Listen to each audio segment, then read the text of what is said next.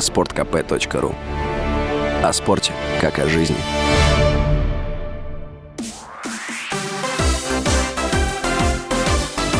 Новости спорта. Петербургский «Зенит» одержал победу над Грозненским «Ахматом» в матче стартового тура группового этапа Кубка России сезона 2023-2024. Встреча прошла на стадионе Санкт-Петербург и завершилась со счетом 2-0.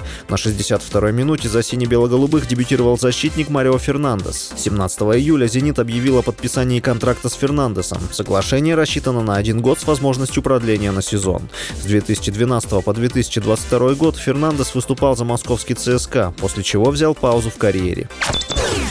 Футболисты московского «Локомотива» дома обыграли Екатеринбургский «Урал» со счетом 2-1 в первом матче группового этапа Кубка России. Во втором туре в группе «Б» «Локомотив» 8 августа в гостях сыграет с казанским «Рубином». «Урал» в тот же день примет Ростов.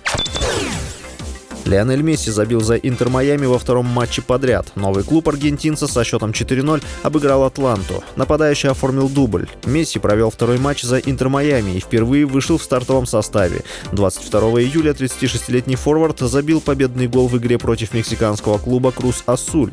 Лионель Месси перешел в Интер Майами в июле этого года на правах свободного агента. С вами был Василий Воронин. Больше спортивных новостей читайте на сайте sportkp.ru Новости спорта.